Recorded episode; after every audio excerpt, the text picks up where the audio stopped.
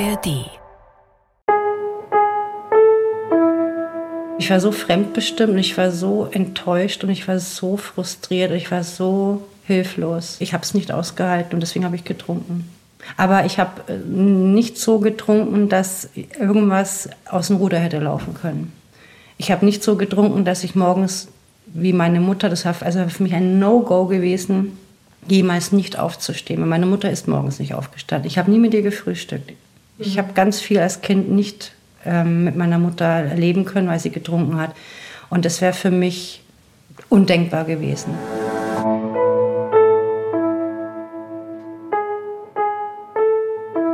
Eltern ohne Filter. Ein Podcast von Bayern 2.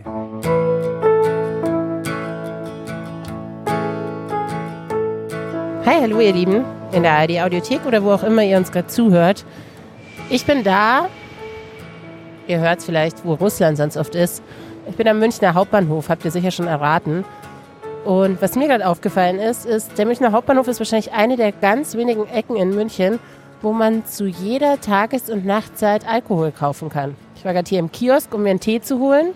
Und dann habe ich mal durchgezählt, was hier in der Kühltheke so an Bier, Wein und so weiter steht. Und ihr könnt da echt über 20 verschiedene Sorten Bier kaufen, Dosenbier, Flaschenbier. Ihr könnt Wein in kleinen Flaschen, Wein in großen Flaschen.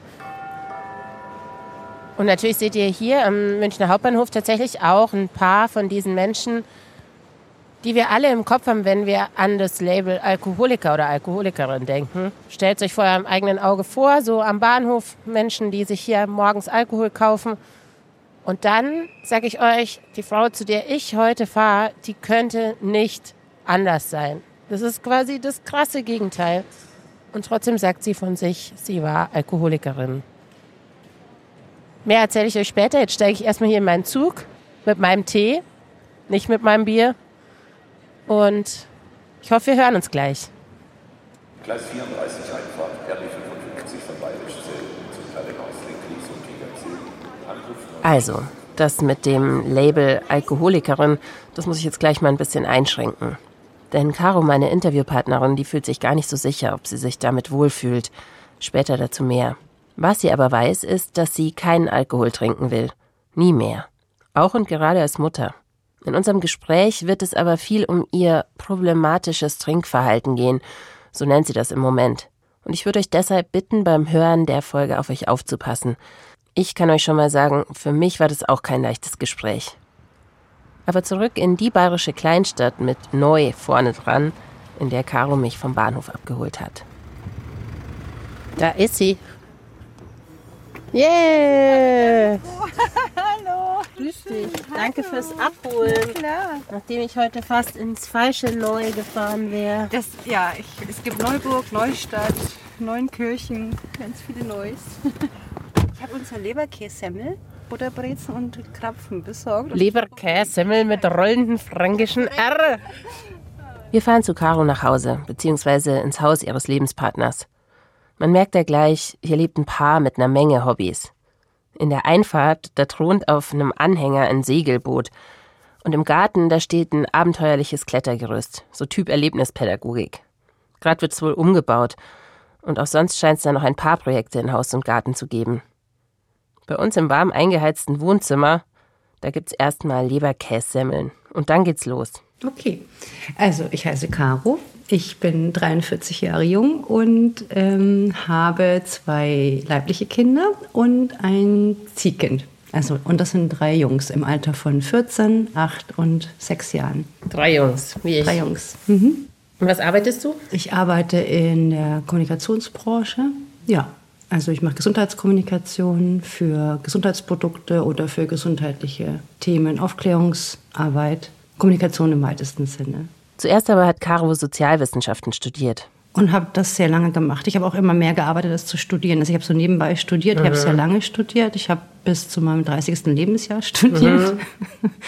Aber auch sehr viel gearbeitet und ganz viele Promotion-Jobs gemacht und auf Messen und Barfrau und Aerobic-Trainerin und Moderatorin und aber irgendwie immer im gleichen Bereich. Kurz vor Ende des Studiums bekommt Caro ihren Traumjob angeboten, in Köln. Und sie nimmt das als Wink vom Schicksal, denn daher kommt ihr damaliger Partner, der bald darauf auch ihr Ehemann wird. Und hast du, wie viel hast du gearbeitet? In Viel. Ich habe nur gearbeitet und ich habe hab auch nicht so Kinder erstmal auf dem Zettel gehabt, ehrlich. Also ich konnte mir das immer gut vorstellen und ich fand auch Kinder bekommen auch spannend, aber ich bin selber Einzelkind und habe so als junge Frau jetzt nicht dieses klassische Verhalten gehabt, wenn ich Babys gesehen habe. So, oh, ich freue mich. Also ich habe mich immer über Hunde gefreut oder Tiere. Ich habe selber auch immer Hunde gehabt. Ich war totaler Tierfan. Und, ähm, und Kinder waren für mich immer suspekt. Ich fand das faszinierend, aber ich war auch nicht die, die irgendwo hinkamen und alle so, oh, schau mal die Karte. Also Kinder haben auch auf mich nicht so reagiert und ich nicht so auf Kinder. Und dann habe ich aber relativ kurzfristig das Gefühl entwickelt, ich möchte Kinder bekommen, als meine Mutter gestorben ist. Da habe ich dann das Umdenken angefangen und war mit meinem damaligen Partner im Garten gesessen, das weiß ich noch, und habe gesagt, du, ich warte jetzt nicht auf die dritte Anstecknadel noch und auf den und den Titel. Ich glaube, ich möchte jetzt Kinder bekommen. Das ist jetzt eine gute Zeit. Ich war damals 32. Mm, Wir haben gerade geheiratet. Also, Also man alles heiratet- ordentlich Ja, gemacht. genau. Man heiratet und dann kriegt man Kinder. Also das, das Thema stand sicherlich auch im Raum. Und da hatte ich dann auf einmal so ein Gefühl, ich möchte es unbedingt.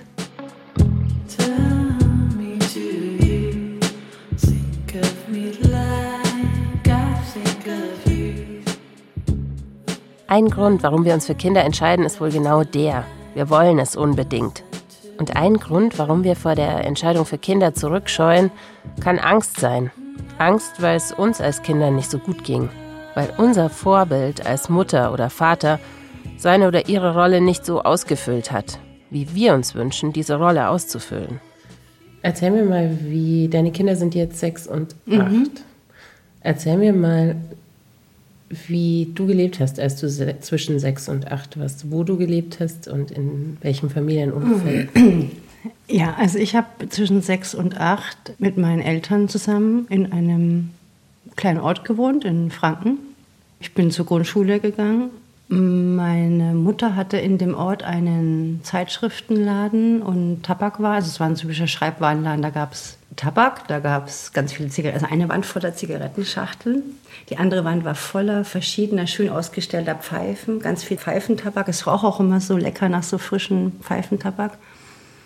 Dann Durfte gab's da ganz viele- rauchen? Natürlich. Klar, das das, war ja in den, lass mich rechnen, in den 80er Jahren. Klar, da hat man überall geraucht. Auch zu Hause, überall. Und in dem Laden war natürlich alles schön. Ne? Und dann war eine Lotterieecke. Also die Lotterie haben sie dann irgendwann noch dazugenommen. Dann gab es ganz viel Süßigkeiten für Kinder, Zeitschriften, Pornoheftchen, Tageszeitungen. Das war irgendwie lustig, der Laden. Uralt. Und meine Mutter hat den, der Laden war schon bei uns in dem Haus, wo wir oben gewohnt haben. gewohnt? Wir haben oben drüber gewohnt. Ah. Und daneben war das Haus meiner äh, Großeltern mit einem Bauernhof. Und da war ich auch viel. Also ich bin mit Schweinen und Kühen aufgewachsen und habe Kartoffelernte mit meinen Großeltern, meiner Tante, meinem Onkel gemacht. Ich habe, äh, also es war eine ganz schöne Zeit. Ja, nur dieser Laden war eben auch da. Meine Schule war direkt äh, zwei Minuten Gehweg von meinem Zuhause. Und dann war ich da viel in dem Ort einfach unterwegs. Ich hatte einen Neufundländer, ich hatte keine Geschwister, aber Neufundländer und Katzen und Papageien hatte ich. Hast du dich behütet gefühlt als Kind? Ja, schon. Wann hat sich das geändert? Mm, So richtig nie. Ich war gut behütet, aber nicht von meiner Mutter. Also meine Mutter hatte ein starkes Alkoholproblem, aber ich war von meinem Vater und von meinen Großeltern sehr behütet. Also das Umfeld hat es dann ausgeglichen, Ja. ein Stück weit. Ja. Kannst du dich erinnern, wann du als Kind verstanden hast, dass deine Mama ein Alkoholproblem hat? Sehr spät, kurz bevor sie weggegangen ist. Und als ich äh, zum Beispiel, ähm, ich erinnere mich, als ich meinen ersten Alkohol getrunken habe, ich glaube, ich, ich, möchte, ich möchte nicht lügen, es war, ich war 12, 13, 14 ungefähr in der Zeit. Und wir waren mit der Handballmannschaft beim Pizzaessen nach einem Spiel und ich durfte mein erstes Bananenweizen trinken. Und meine. Mutter kam, um uns abzuholen und hat mich vor der Mannschaft völlig zur Sau gemacht, wie es mir einfällt, dass ich da einen Alkohol, also dass sie überhaupt hier Alkohol trinken. Und sie ist da ziemlich ausgestiegen und ich glaube, spätestens da war es mir klar, dass sie ein Alkoholproblem dann ha- hatte, war mir erst, wurde mir immer klarer, als sie schon weg war. Als sie noch da war, und es baut sich ja über Jahre langsam auf, hatte ich das lange nicht. Also ich habe gesehen, dass es ihr nicht gut geht und dass sie oft sehr gebückt ging, sehr viel geschlafen hat. dieses Verkaterte, aber es, sie hat es immer auf ihren Magen oder auf irgendwas anderes. Sie hatte bestimmt auch Magenschmerzen. Sie ist auch in der Leberzirrhose gestorben. Ähm, aber dass jetzt meine Mutter ein Alkoholproblem hat, war, glaube ich, erst später und sehr diffus. Also man spricht da auch wenig drüber. Also das ist einfach ein schwieriges Thema, glaube ich. Oder war es auch. Ne? Genau, wurde das in deiner Familie irgendwie besprochen? Für mich ist es sehr diffus, mich zurückzuerinnern. Ich erinnere mich schon einmal, da bin ich mit meinem Vater und meiner Mutter mit dem Auto nach Nürnberg gefahren und da sind die zu den anonymen Alkoholikern gegangen und ich habe im Auto gewartet, das weiß ich. Mhm. Und ich kann mich daran erinnern, dass ich auch wusste, dass sie da wegen dem Alkohol meiner Mutter hingehen. Das heißt, irgendwann konnte ich das schon kognitiv greifen, aber nicht wirklich verstehen. Also, mhm. weil wir ja auch einen Laden hatten und weil ja alle Menschen trinken. Also dieses, und bei jeder Konfirmation, bei jeder Feier trinkt man ja. Und dass dann meine Mutter, also meine Mutter war halt einfach so das Problem.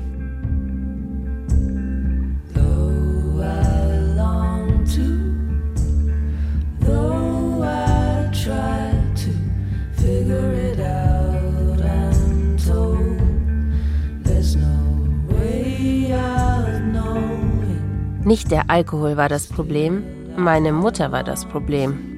In der Gesellschaft, in der alle trinken, da gibt es eben wenig Verständnis für die, die damit nicht klarkommen, die ihren Konsum nicht kontrollieren können. Ich könnte euch jetzt was darüber erzählen, dass Alkohol süchtig macht, dass es nicht die Schuld der Süchtigen ist, dass sie trinken. Aber für Caroline als Kind war einfach gar nicht zu begreifen, was eigentlich passiert mit ihrer noch so jungen Mama. Sie erinnert sich nur, dass damals gerade deren Vater gestorben war, zu dem die Mutter kein einfaches Verhältnis gehabt hatte. Da hat sie sich, glaube ich, schwer davon erholt. Und sie war damals Mitte, Ende 20. Also sie hat mich mit 20 bekommen und ihr Vater ist gestorben, da war sie Mitte, Ende 20. Und das habe ich als Problem ganz stark mitbekommen, dass sie total traurig war, dass sie ganz oft mit Kopfhörern vor der Stereoanlage saß und geweint und getrunken hat. Aber das, der Alkohol ist mir da nicht aufgefallen. Das interpretiere ich jetzt rückblickend rein, aber ich weiß, dass sie damals dann einfach die Kontrolle verloren hat über ihren Alkoholkonsum. Du hast gerade vorhin was gesagt, ja. was ich total spannend finde, nämlich, das haben ja alle getrunken. Ja. So wie wir gerade drüber reden, dass geraucht wurde überall, mhm. erinnere ich mich aus meiner Kindheit auch daran, dass überall getrunken wurde. Mhm. Und übers Rauchen stimmt es nicht mehr, übers Trinken stimmt es nicht mehr so stark, aber auch noch. Mhm. Also ich glaube, dass es viel normaler ist, im Umfeld von Kindern zu trinken, als mhm. zu rauchen. Ich glaube, ja. beim Rauchen ist es schon so, dass die meisten jetzt pikiert die Nase rausziehen, wenn man sich eine Zigarette anzündet, wenn nebendran irgendwie Kleinkinder spielen, vor allem in einem Raum, in einem genau. geschlossenen Raum. Draußen, glaube ich, geht es noch eher. Ja. Ähm, aber aus meiner Kindheit erinnere ich mich an diese vollgequalmten 80er-Jahre-Räume mit so dunklen Sofas und gerade wenn ich mit meinen Großeltern irgendwo war, auf Hochzeiten oder wenn die mich mitgenommen haben, ich bin ja auch lange Einzelkind gewesen, mhm. war dann viel mit meinen Großeltern unterwegs im Bayerischen Wald oder mhm. so. Da hat man sich einen Spaß draus auch gemacht, wie viel auch getrunken wurde. Also das war überhaupt ja. nicht verpönt oder Nein, so. Nein, ich war auch total gut im Trinken. Dann später. Aber ich habe mir diese Gedanken über diese Allgegenwärtigkeit von Alkohol erst angefangen zu machen, als ich selber Kinder bekommen habe. Hm. Und ich gemerkt habe, dass es mich stört, wenn viel getrunken wird, wenn Kinder dabei sind. Das habe ich noch gar nicht mal so wahrgenommen. Ja, also den Effekt mhm. hatte ich nicht. Aber den Effekt, dass, dass das Trinken normal ist und die, die ein Problem damit haben, irgendwie nicht normal, das habe ich relativ, so bin ich aufgewachsen. Das heißt, ich war Teil einer nicht ganz normalen Familie. Aber du hast gesagt, deine Mutter war das Problem, ihr Umgang damit. Nicht, mhm. nicht der Alkohol war das Problem, nee, nee. sondern deine Mutter ja, war ja. das Also, dass der Alkohol ein Problem ist, weiß ich erst seit einem Dreivierteljahr selber. das ist wirklich absurd, aber so ist es, ja. Lass uns doch mal zu diesem Tag gehen. Du hast jetzt gerade gesagt, ein Dreivierteljahr. Ich weiß das Datum, 28.06. Mhm. 2022. Der letzte Tropfen. Ähm, wo du dich entschieden hast, kein Alkohol mehr zu trinken? Am Tag danach. Also ich habe dann natürlich tagsüber da schon nichts getrunken gehabt, am 29.06. Aber ich habe während des Tages dann ähm, begriffen, dass ich echt ein Problem habe. Nee, ich habe da schon entschieden, dass ich jetzt erstmal nichts trinke, aber dass ich nie wieder trinke, hat dann noch mal ein paar Wochen gedauert, bis ich das für mich so als Entscheidung fassen konnte. I'm tired of just hiding es war wirklich ein ganz, ganz langer, langsamer Prozess. Und ich habe am 28.06., das war eine laue Sommernacht, saß ich noch mit einer Freundin auf dem Balkon und habe normal, es war ein normaler Abend, also es waren vielleicht ein paar Zigaretten, keine Ahnung, waren es fünf oder zehn. Ich hatte lange nicht geraucht, dann wieder geraucht. Da hatte ich dann äh, wieder geraucht, habe nicht mehr gerne geraucht, als ich wieder angefangen hatte. Ja, und da habe ich einen guten Abend gehabt. Da hatten wir vielleicht ja, von abends, wir waren lange gesessen, bis um zwei vielleicht. Von neun an bis um zwei hatte ich eine knappe Flasche Wein. Das war okay. Das waren, ähm, das hat auch okay geschmeckt, aber ich habe viele Monate davor immer wieder gemerkt, irgendwas, irgendwie, irgendwie stimmt das. Irgendwie musst du, hast du ein Problem damit. Und das ist dann wirklich, das war dann wirklich so. Ich war am 29. dann mittags und nachmittags bin ich zum Sport und habe durch Zufall, das ist, weil mir davor schon mal bei, bei Facebook von Nathalie Stüben so eine Push-Up-Nachricht irgendwie mit ohne Alkohol, mein Leben ohne Alkohol, habe ich aber dann gesehen, ich habe nicht drauf geklickt, weil ich mir dachte, oh, weiß ich nicht. Jetzt Lass mich. Ach, ja, genau. Also ich war in dem Moment, wo ich das erste Mal so im Augenwinkel wahrgenommen, war ich nicht bereit.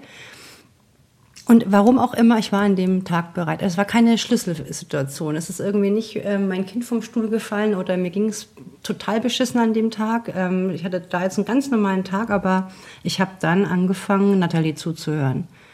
Und habe das an dem Tag stundenlang, ich konnte nicht mehr aufhören. Also ich, also ich habe ihr Buch, ihr Hörbuch in den, in, in den Stöpseln, Stöpseln beim Training drin gehabt und habe das gehört und gehört und weitergehört. Und ich konnte nicht mehr aufhören. Nathalie Stüben, von der Caro da erzählt, die ist Journalistin und Autorin und eine ehemalige Kollegin von mir beim Bayerischen Rundfunk. 2019 hat Nathalie sich entschieden, ihre Alkoholabhängigkeit öffentlich zu machen und von ihrem Weg in die Nüchternheit zu erzählen. Auch ich habe damals für Bayern 2 ein Gespräch mit ihr darüber geführt. Nathalies Anliegen war schon damals, sie wollte andere auf dem Weg aus der Sucht begleiten. Ihr Buch, von dem Caro spricht, heißt Ohne Alkohol die beste Entscheidung meines Lebens. Ich verlinke euch das Buch und Nathalies Podcast Ohne Alkohol mit Nathalie in den Show Notes. Aber zurück zu Caros Entscheidung, mit dem Trinken aufzuhören. Und abends fuhr ich dann mit den Kindern zu meinem Lebenspartner und er hatte schon Brotzeit vorbereitet, den Rotwein geöffnet, weil es ja auch immer eine Erwartungshaltung war, dass ich abends, wenn ich mich entspannen möchte, einen Rotwein, einen guten Rotwein zum Essen habe. Und setzte mich so durch, ich trinke nichts. Dann schaut er mich an, wie du trinkst. Ja, ich trinke nichts, ich trinke gar nicht mehr. Und dann war der völlig überrascht. so wie, sehr, ich glaube, es wäre besser. Dass ich ähm, zu viel rauche und zu viel trinke, das war zwischen ihm und mir schon immer mal ein Thema, aber nicht so problematisch. Man, jeder will mhm. sich selbst optimieren. Und viele Menschen um mich herum haben Nikotin konsumiert oder auch nicht oder waren mal Raucher. Und alle um mich herum waren in irgendeiner Form Alkoholkonsumenten. Und ich habe halt immer wieder festgestellt, irgendwie, mir geht es damit nicht gut. Ich brauche das manchmal. Es, ich hatte keinen guten Umgang. Und, aber wenn man mich kennenlernt, hat man ja auch relativ schnell gehört, ich bin die Tochter von einer alkoholkranken Mutter. Also mir. Hast du das auch so jemand, kommuniziert? Ja, ja, ja, wenn sich jemand mit dem Thema auskennt, dann ich. Also wenn mir jemand mein Trinkverhalten mir mal gespiegelt hat, da habe ich gesagt, ja, ich weiß schon, aber musste keine Gedanken machen. Meine Mutter ist ja dran gestorben. Also mir passiert es doch nicht, dass ich da irgendwie Probleme mit hätte.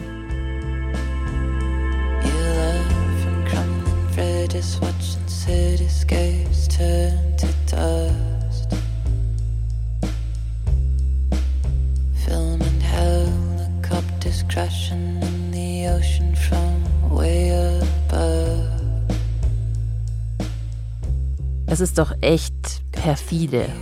Gerade weil Caro wusste, dass ihre Mutter Alkoholikerin war, dachte sie, sie könnte die Kontrolle behalten. Und trank über Jahrzehnte zu viel. Nicht immer gleich viel und nicht immer problematisch, aber eben immer wieder. Etwa 2010, als sie allein in Köln zu arbeiten beginnt. Und ihr Körper warnt sie sogar. Als ich meinen Job damals angefangen habe, hatte ich auch eine ähm, Bauchspeicheldrüsenentzündung 2010 und habe in der Zeit auch viel gearbeitet, viel getrunken. Ich war alleine in Köln. Mein Partner ist damals noch in Franken geblieben, bis er nachkam. Ich war oft alleine und einsam und musste einfach öfter abends mal runterkommen, weil ich mich so in meinen Job reingesteigert habe. Aber es war toll, es hat mir so Spaß gemacht. Ich habe mich nicht schlecht gefühlt. Ich habe irgendwie gerne getrunken und abends es hat mir richtig Spaß gemacht. Noch ein paar Sachen schreiben, Rotwein trinken. Ich habe mich jetzt auch nicht unglücklich gefühlt. Vielleicht, weil ich den Alkohol hatte. Ich weiß es nicht. Aber durch diese Bauchspeicheldrüsenentzündung und auf der Station haben die mich mehrfach nach meinem Alkoholkonsum gefragt und ich habe das total runtergespielt. Mhm. Ich bin Anfang 30, eine junge Frau, habe mein Studium erfolgreich abgeschlossen und fange gerade an, meine Karriere zu machen. Was willst du denn jetzt von mir? Mhm. War so das nach außen und nach innen habe ich das einfach, ähm, ich habe das gespürt, ich habe es nicht wahrhaben wollen. Aber ich habe den Schuss vom Buck dann doch irgendwie in mir schon so wahrgenommen und habe da das Rauchen aufgehört. Und das war das erste Mal Rauchen aufhören. Ich habe angefangen zur erste Zigarette mit zwölf ungefähr, zwölf, dreizehn, heimlich im Wald mit Freunden. Ich war ja auch nah dran an den Zigaretten. Mhm. Und ähm, zu Hause rauchen durfte ich dann ab 16.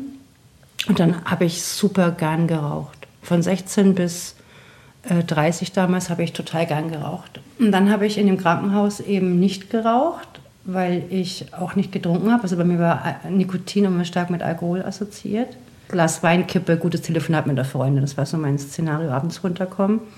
Und dann habe ich in der Woche mir gedacht, jetzt hast, hast du eine Woche nicht geraucht, das packst du jetzt. Und das war echt hart. Ich habe ein halbes Jahr richtig gekämpft. Das war jeden Tag mit mir kämpfen, komplette Routinen umstellen.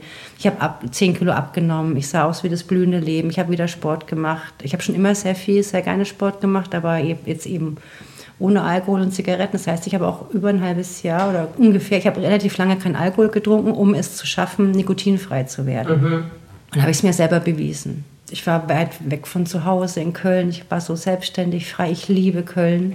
Ich habe das Leben so geliebt damals. Die Menschen dort, alles. Caro hatte sich also bewiesen, dass es im Zweifel auch ohne Alkohol geht. Im Job lief bei ihr alles und, naja, die teure Flasche Rotwein am Abend, die dann doch bald wieder normal war, die hatte sie sich ja als Belohnung doch wirklich verdient. Ist doch nichts dabei. Doch dann wurde sie ja schwanger. Deswegen würde mich interessieren, warum, wie war das bei dir, als du dann Mama geworden bist? Wann sozusagen war Alkohol in deinen Augen ein Problem für dich und wann konntest du das gut, hattest du das gut im Griff? Mhm. Also ich muss dazu sagen, dass meine Mutter 2013 im September verstorben ist und ich habe im August 2013 den Vater meiner Kinder geheiratet. Ich habe in dem ganzen Szenario, das nicht unanstrengend war mit meiner Mutter, weil keiner wusste, wie schlecht es wirklich um sie stand. Und ich bin dann von meiner Hochzeitsreise zurückgekommen. Meine Oma rief mich an, dass meine Mutter jetzt im Krankenhaus ist. Sie wusste bei der Hochzeitsfeier in Österreich damals geheiratet, wie schlecht es ihr ging als Einzige. Meine Mutter wollte eigentlich auch kommen, kam nicht. Ähm, aber ich dachte eigentlich damals, gut, sie hat jetzt wieder eine Gelbsucht und ja, es geht ihr gerade schlechter, aber es ist jetzt nicht kurz vor knapp. War es aber. Und sie ist dann auch verstorben. Mit Anfang 50. Anfang Mitte 50 war sie. Und ich bin dann runter und habe sie noch die letzten Tage im Krankenhaus begleitet. Ich war auch bei ihrem Zimmer Tag und Nacht und das war schön. Es, war, es klingt komisch, es war wirklich schön, weil ich ähm, von ihr Abschied nehmen konnte, ihr nah sein konnte, dabei sein konnte. Ich konnte, was ich ihr leider nicht nehmen konnte, in all den Jahren davor nicht, ist ihr Schuldgefühl und ihre Scham. Ich habe ihr so oft auch ein als ich schon in den 20ern war, ähm, gesagt, Mama, du schau mich an, wie gut es mir geht. Du, sie hat sich solche Vorwürfe gemacht und ich habe sie ihr nie nehmen können. Also ich, ich habe, schon mal, ich, ich, bin gesund, ich, mir geht's gut, ich habe eine tolle Familie, ich habe tolle Freunde, ich habe Karriere gemacht. Schau mich an, schau dein Heldenkind an, wie gut es mir geht. Du hast in meine Richtung nichts falsch gemacht und es tut mir leid für dich, dass es dir so geht, aber das kam bei ihr nie mehr an. Und äh, sie ist in keinen schönen Verhältnissen gestorben, hat sich auch dafür sehr, sehr äh, geschämt und ist voller Scham gestorben. Und das musste ich beobachten. Und dann habe ich während der Schwangerschaft natürlich keinen Tropfen getrunken. Ähm, in der Stillzeit zum Ende habe ich dann schon mal äh, Rotwein getrunken. Das habe ich mir dann ja, ich habe mir das gegönnt und bin aber auch, habe das auch deswegen, zum, weil ich, ich war unglaublich angestrengt. Ich fand Kinder in diesem ganz kleinen Alter, plus der zweite kam dann relativ schnell, also um ersten Geburtstag vom Großen war ich schon ähm, auf dem Streifen wieder schwanger. ich habe jahrelang kaum geschlafen. Vor allem der erste war ein Kind, das eigentlich nur im Tragesystem und an mir dran war das erste Jahr. Ich habe dieses Kind so gut wie nie weggelegt. Der war immer an mir dran und ich habe das geliebt. Und ich war nur noch Mutter. Ich war nur Mutter. Ich war nur Mutter. Ich war nichts anderes mehr. Und diese Rolle habe Du hast ja vorher auch bestmöglich zu machen. super viel gearbeitet. Davor war ich einfach nur Arbeitstierchen.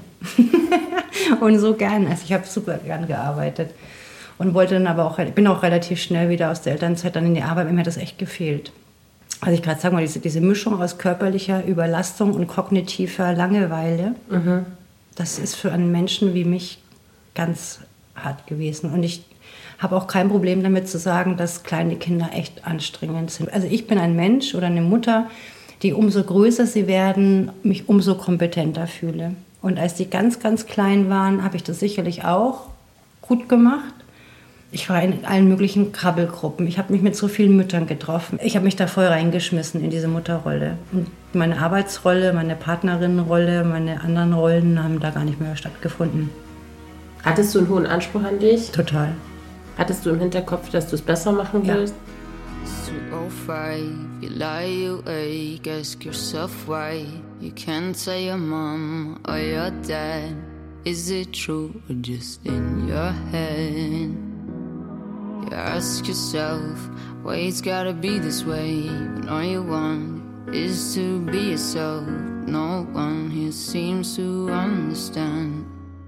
Wann kam denn der Gedanke zurück, so mein Alkoholkonsum könnte mich in irgendeiner Form belasten oder ein Problem für irgendwas sein? Wann kam das überhaupt zurück, dass du wieder angefangen hast, Alkohol zu trinken, so im Mit Alltag? der Weil- Trennung vom, also mit der Scheidung von meinem, äh, von dem Vater meiner Kinder, vom Ex-Mann.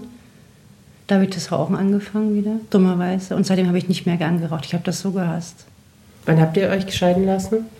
Äh, getrennt haben wir uns 2018 und die Scheidung, das, der Zettel durch war dann 2020. Das heißt, mit der Trennung kam. Ja, mit der Trennung, genau. Da habe ich dann, ähm, da fing dann, ähm, ich habe das ja von Nathalie Stüben so übernommen für mich und ich mir auch ganz wichtig, so das, dieses Differenzieren von problematischen Trinken, was ja ein sehr langer Korridor sein kann und der sehr unterschiedlich ist, bei jedem Menschen unterschiedlich. Ich glaube, jeder hat ein anderes Trinkverhalten und wenn ich mich mit Menschen unterhalte, die noch Alkohol trinken, das klingt immer so despektierlich. Ich glaube, auch viele Menschen finden mich mittlerweile sehr unsympathisch. ähm, also, wenn ich mich mit Menschen unterhalte, die trinken, dann gibt es ja verschiedene Motivationen zu trinken. Meine Motivation war immer runterkommen, entspannen, ausruhen, belohnen, genießen. Das waren mein, das sind meine Alkoholmomente. Also ich kann mich auf jede Bühne stellen, ich brauche da keine Drogen dafür. Ich kann zu jedem schlechten Ballermann-Lied abtanzen ohne Drogen. Ich kann es aber auch mit Alkohol und könnte ich auch, aber ich kann das auch ohne. Also ich war nie die so sich was trauen oder Mut oder, oder dass ich aktiv oder irgendwie unterwegs mit Leuten oder mich unterhalte, dafür bräuchte ich, bräuchte ich keinen kein Alkohol, sondern eher alleine runterkommen. Also das war, glaube ich, die Gefahr bei mir, weil viele Menschen ja eher in Gesellschaft trinken und den Zweck, den für mich Alkohol hatte, der Seelentröster, der abschalten können, der vielleicht auch manchmal, und das war dann auch in der letzten Phase, ich würde sagen, ich hatte eben zwei problematische Trinkphasen. Das eine war 2010 und dann eben 2000, ja, das war auch eine längere Phase, 2019 bis 2019, 20 war es problematisch und ab, ab 20 fing ich aber schon an, das Problematische zu erkennen, ohne aber es schon komplett durchdrungen zu haben. Und das waren einfach die Mehrfachbelastungen. Also die Trennung war für mich schwierig. Alles, was damit verbunden war. Ich habe in der Zeit auch beruflich einen Wechsel gehabt, der mich sehr angestrengt hat. Ich Du warst auf einmal alleinerziehend. ähm, ja, nicht alleinerziehend. Mein Vater und zwei Lebensgefährtinnen haben mich da stark unterstützt, was eben auch sehr viel Stress in sich barg. Es ist ein Unterschied, ob man gemeinsam als Eltern, als junge Menschen irgendwo in einem anderen Ort, als autarke Familie Kinder erzieht oder ob man als Tochter nach Hause kommt mit entsprechender Erfahrung und Ergebnis im Koffer. Das heißt, du bist wieder Da in dein ist man- Elternhaus gezogen. Genau, da hatte man dann gesehen, dass Caro privat gescheitert ist. Und dann war sie zu Hause mit dem Ergebnis und den armen Kindern, denen das angetan wurde. Also da war, ne, das, ist- da war ich dann Das ist schon. ein anderer ich bin, Kreis. zu Hause, bin nach Hause dann zurück und so nach, ne, mit, so, mit dem Köfferchen und scharlachroten Buchstaben auf der Stirn. Hast du das jetzt auch hinbekommen? Das Trennungskind wurde dann auch irgendwie Trennungsmama oder Scheidungsmama. Also mein, mein Selbstbild war so schlimm Und ich war so fremdbestimmt und ich war so enttäuscht und ich war so frustriert, ich war so hilflos und musste aber gleichzeitig so stark sein. Ich musste die starke Mama sein, die starke Frau im Beruf, die starke Tochter, die zurückkommt und sich da irgendwie dann trotzdem nach zehn Jahren freistrampeln in, als eigene Rolle, als, als Frau, meine Rolle als Mutter. Und auf einmal war ich in dieser Kinderrolle wieder drin. Das war echt Gift. Also es war wirklich Gift für mich und ich habe das nicht, ich habe es nicht ausgehalten und deswegen habe ich getrunken. Aber ich habe äh, nicht so getrunken, dass irgendwas aus dem Ruder hätte laufen können. Ich habe nicht so getrunken, dass ich morgens wie meine Mutter, das war also für mich ein No-Go gewesen, jemals nicht aufzustehen. Meine Mutter ist morgens nicht aufgestanden. Ich habe nie mit ihr gefrühstückt. Mhm. Ich habe ganz viel als Kind nicht mit meiner Mutter erleben können, weil sie getrunken hat. Und das wäre für mich undenkbar gewesen. Das heißt, was für mich das Schlimme war, als Mutter zu trinken, dass es mir als Mutter einfach schlecht ging. Und das, und das kotzt mich so an. Und es kotzt mich auch rückblickend so an, dass ich so viele wunderschöne Momente, die mir diese Kinder schenken, jeden Tag, die sind so toll. Das sind wunderbare, die tollsten Wesen, wirklich. Und dass ich ganz oft mit Tränen in den Augen oder mit Schmerz, ähm, ganz viel Schmerz auf sie angucken musste und das nicht genießen konnte, mich nicht nur freuen konnte, sondern einfach auch immer diesen Wehmut hatte, dass wir keine Familie sind, dass ich nicht ein eigenes Nest habe, dass ich das und jenes nicht geschafft habe und dass sie diesen Schmerz, den ich selber heute noch nicht gut verarbeitet habe, jetzt ich sie ähm, in diesen Schmerz mit, also dass sie es auch einfach erleben müssen und das ist krass. ja. Ich merk's.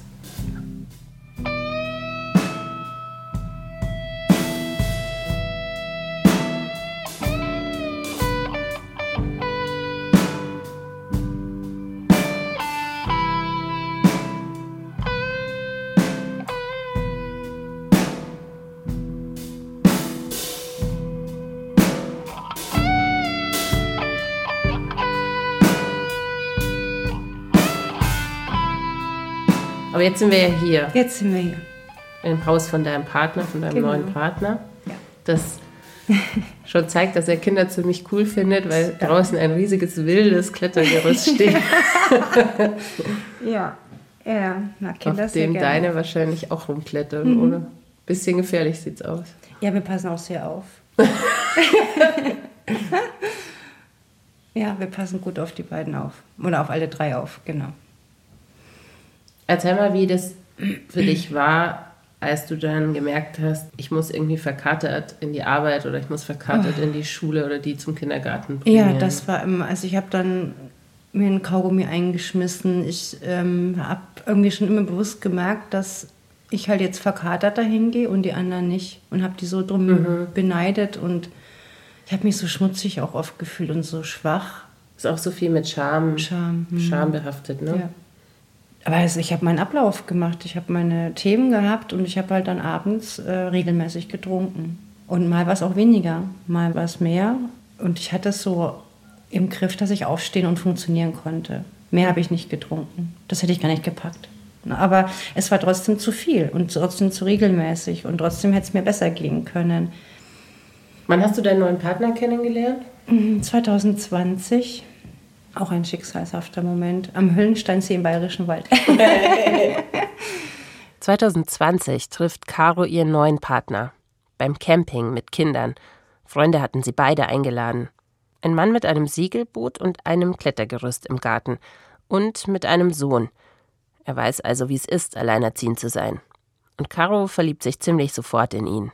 Du hast mhm. meiner Kollegin der Isabel erzählt, mhm. dass das mit deinem Partner dann tatsächlich auch ein Thema war, dass er dich darauf angesprochen hat, auch mhm. mal, wie er dein Trinkverhalten findet. Ja, weil er selber jetzt nicht wirklich also regelmäßig trinkt. Also da beim Camping hat er auch Bier mitgetrunken mhm. und hat auch dann noch am späteren Abend von meinem Wein mitgetrunken. Und das war für ihn jetzt nicht unüblich, aber er hat dann doch relativ schnell festgestellt, dass wenn er mit mir was unternommen hat oder wir irgendwie das für mich so besondere Momente auch immer mit einem Alkohol. Also wir waren irgendwo und habe ich halt meine Weißweinscholle oder ein Aperol Spritz oder und dann Rotwein auf dem am Ammersee waren wir viel am, am, auf dem Boot und das hat er irgendwie dazugehört. Und trotzdem hat es bei mir irgendwie immer dazugehört und das hat ihn dann irritiert, weil er dann auch mitgetrunken hat und immer einfach zu mir gesagt hat, du, ich vertrage den Alkohol nicht so gut, mir geht es dann nicht so gut, wollen wir nicht weniger. Und dann habe ich gesagt, ja klar, wollen wir weniger und habe dann auch, 2020 haben wir uns kennengelernt, habe ich auch weniger getrunken. Mhm in seiner Anwesenheit. Mhm. Aber alleine habe ich dann doch immer wieder so gemerkt, dass ich, und da wurde es mir, ich glaube, durch ihn ist es mir eigentlich dann so peu à peu aufgefallen, dass ich da so einen Drang auf einmal habe. Also deswegen hat mich der Content von Natalie auch so angesprochen, weil es es ja ziemlich auf den Punkt bringt. Wenn ich mir vornehme, ich trinke heute nichts und ich trinke trotzdem, oder wenn ich mir eine Flasche Wein öffne und dann nicht nach einem Glas aufhören kann, dann könnte da ein Problem vorliegen. Mhm. Und das wäre sehr, das wäre bei mir so. Also ich habe das kontrollierte Trinken fiel mir schwer. Mhm. Ich habe mich schwer getan, mal ein paar Tage nichts zu trinken oder nur mal ein Glas Wein. Ich habe es geschafft, aber es fiel mir echt schwer. Und dann bin ich ins Grübeln gekommen. Aber ich finde es total spannend, wie wir hier sitzen und irgendwie ein Problem erkennen, wo ganz viele, die uns zuhören, jetzt sagen, aber stopp mal kurz. Also ist das dann Alkoholikerin sein, Alkoholiker ich, sein? Ja, was ist nicht. das? Würdest du das über dich selber sagen? Mm. Ist es ein Label, was ja. dir sehr schwer fällt? Ja, es fällt mir schwer. Ich habe früher im, im engsten Kreis habe ich gesagt, ich bin Alkoholiker, aber ich bin nicht alkoholkrank. So habe ich mir das zurechtgelegt weil ich mhm. mich ja früher auch schon mit, also bevor mich jetzt mein jetziger Lebenspartner darauf aufmerksam gemacht hat, meine Oma mütterlicherseits hat mich oft darauf angesprochen. Aber da habe ich immer zugemacht, weil diese Ratschläge von Omas, äh, ja, da rein, da raus, du, ich habe gerade ganz andere Probleme. Als, das war auch so dieses, diese Haltung, ich habe so viele Probleme gerade, jetzt hör mir mit dem Alkohol auf. Ich weiß, dass das irgendwie auch ein Problem ist, aber das packe ich gerade nicht anzugehen, weil ich das, das, das und das und das als Belastung gerade für mich gesehen habe. Das war das eine dass das Problem für mich irgendwie schon klar war, aber andere Probleme wesentlich größer in meiner Wahrnehmung. Und ich habe mich da kompetent, also ich habe mich da eine gewisse eine Kompetenz zugesprochen, weil ich ja jahrzehntelang auch getrunken habe oder auch durch die Kinder eine Zeit lang gar nicht getrunken habe. Ich habe ja mir und allen bewiesen, dass ich es unter Kontrolle habe. Also war ich, ja, ich war Alkoholiker, aber nicht alkoholkrank und süchtig. Nein, nein, nein. Das war nur ein problematisches Trinkverhalten. Also ich werde jetzt auch selber zynisch, weil ich wahrscheinlich keine Antwort drauf habe. Mhm. Ich habe das für mich so runtergeschrieben, dass ich zum Beispiel super gerne schnell Auto fahre. Aber ich fahre ja, also ich versuche jetzt überhaupt nicht mehr oder ganz wenig Auto zu fahren für die Natur. Und ähm, auch ich, seitdem ich dann schwanger war, konnte ich nicht mehr schnell Auto fahren. Früher bin ich echt schnell mhm. Auto gefahren und dann, seitdem ich Mutter war, war das ein Schutzmechanismus in mir mhm. und das, so bin ich nicht mehr schnell Auto gefahren. Also trinke ich auch nicht mehr. Ich schneide mich beim Autofahren an und ich fahre nicht mehr schnell. Oder ich fahre am besten gar nicht mehr Auto. Deswegen trinke ich auch nicht mehr, weil ich glaube, dass ich daran sterben kann. Ich glaube, dass ich die, diese, dieses, äh, dieses Risiko in mir trage, dass ich, wenn ich nicht aufpasse, wie meine Mutter mich zu Tode saufe. Das kann mir passieren, wenn ich jetzt nicht was ändere. Das glaube ich wirklich. Ich habe Angst davor und deswegen trinke ich nicht mehr. Ob ich jetzt ein hochgradiger Alki war oder bin oder nicht, ist doch auch egal, oder? Ich habe für mich entschieden, das nicht mehr zu tun.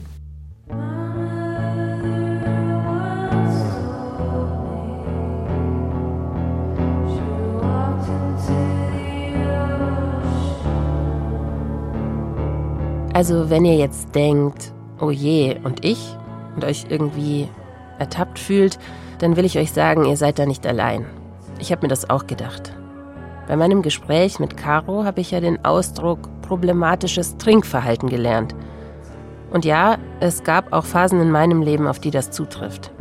Also, dass mein Trinkverhalten problematisch war. Nur konnte ich das damals nicht sehr gut einschätzen. Und anders als bei Caro hat mich damals niemand zur Seite genommen. Das musste ich dann selbst machen. Ich verlinke euch deshalb eine Seite der Bundeszentrale für gesundheitliche Aufklärung in den Show Notes. Oder ihr könnt die auch einfach googeln. Kenn dein Limit heißt sie. Da könnt ihr einiges über Alkohol nachlesen. Und ihr könnt dort vor allem auch einen Selbsttest machen, der dabei hilft, das eigene Trinkverhalten einzuschätzen. Und auf Instagram bei uns, da findet ihr auch einiges dazu. Ich habe da eigentlich nur eine Bitte an euch. Werft sowas wie Scham oder Schuld einfach mal kurz beiseite und schaut euch ehrlich in den Spiegel. Tät es euch besser, weniger zu trinken? Oder gar nicht mehr?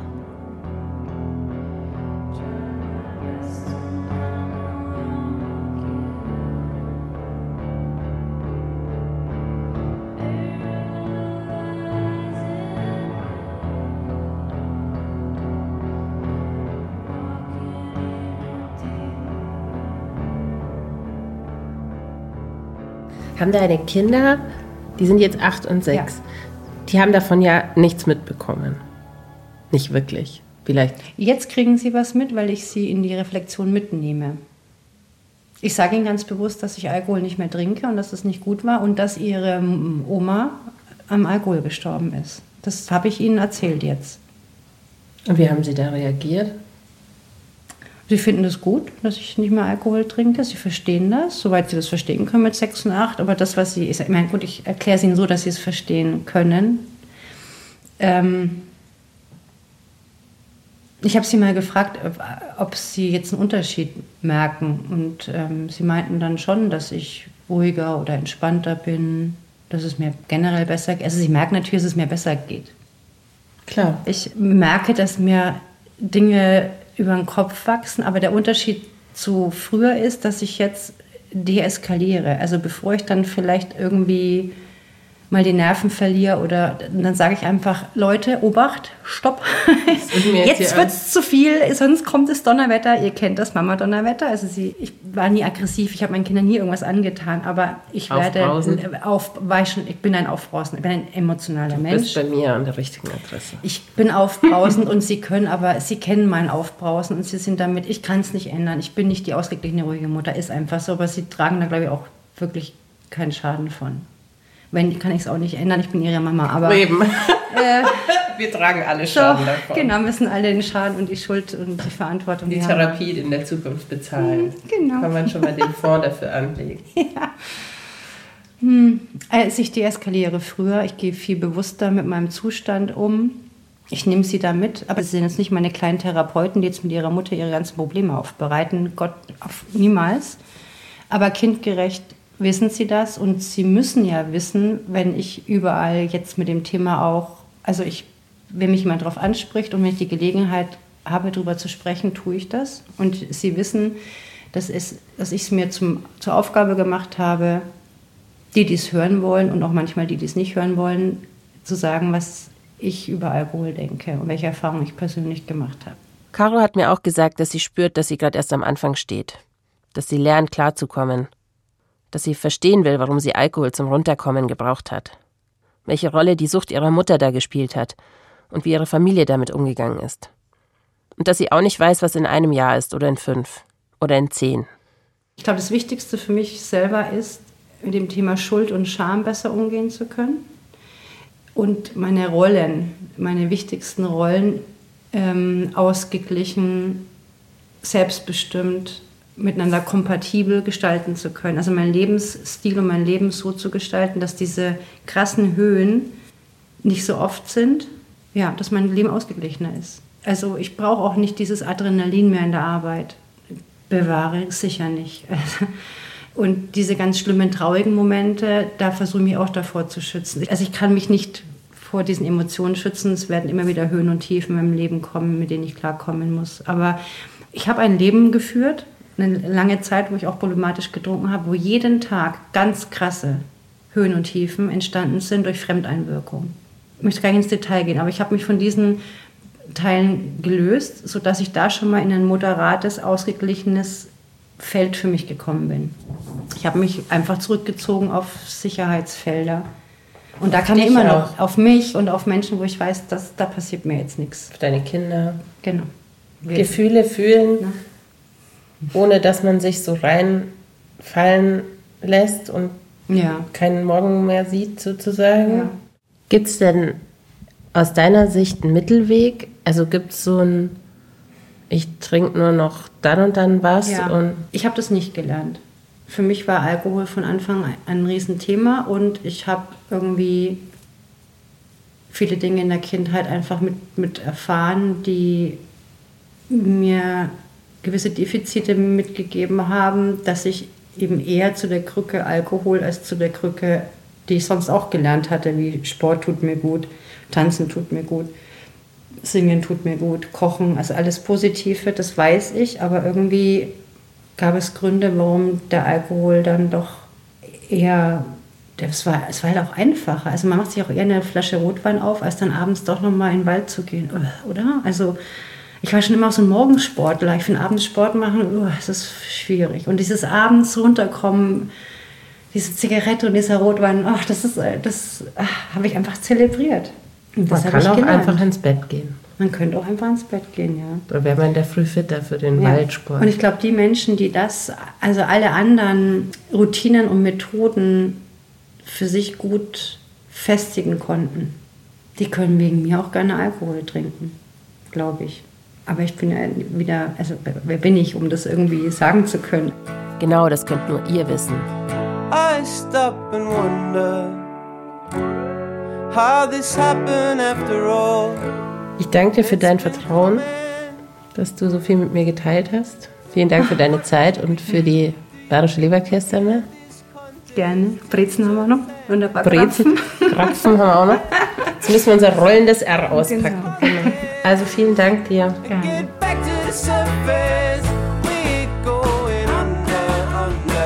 Eltern ohne Filter ist ein Podcast von Bayern 2. Redaktion hatte Ulrike Hagen und die Produktion ist von Henriette Hirschberger. Und dann habe ich heute noch einen Tipp für euch aus der ARD Audiothek, denn manchmal, da habe ich echt keine Kapazitäten mehr für Nachrichten, weil so schon so viele schlimme Dinge passieren. Wem es von euch auch so geht, für den oder die ist dreimal besser von unseren Kolleginnen und Kollegen von BR24 was. Worum es darin geht, erzählen die Hosts Birgit Frank und Kevin Ebert jetzt mal selbst. Also generell kann es um alles gehen, um alles, was wichtig ist. Und es geht darum, dass wir gucken, wie können wir es besser machen? Wie finden wir Lösungswege zum Beispiel zum bestimmten Problem? Und da erzählen wir euch jede Woche drei Stück, drei Lösungen, wie diese Krise, dieses Problem tatsächlich besser werden kann. Und wir wollen nicht Schönmalerei betreiben. Wir wollen nicht immer nur alles gut reden. Das geht ja auch gar nicht, sondern wir wollen tatsächlich gucken. Was sind denn Lösungswege, die Experten und Expertinnen vorschlagen zum Beispiel? Es gibt immer Menschen, die es tatsächlich schon besser machen. Es gibt immer äh, Leute, die Lösungsvorschläge haben. Es gibt immer Projekte, die tatsächlich schon dran arbeiten und die schauen wir uns an. Jeden Freitag erscheint eine neue Folge. Dreimal besser findet ihr zum Beispiel in der ARD Audiothek und ich verlinke euch den Podcast in den Show Notes. Bis ganz bald, eure Christina.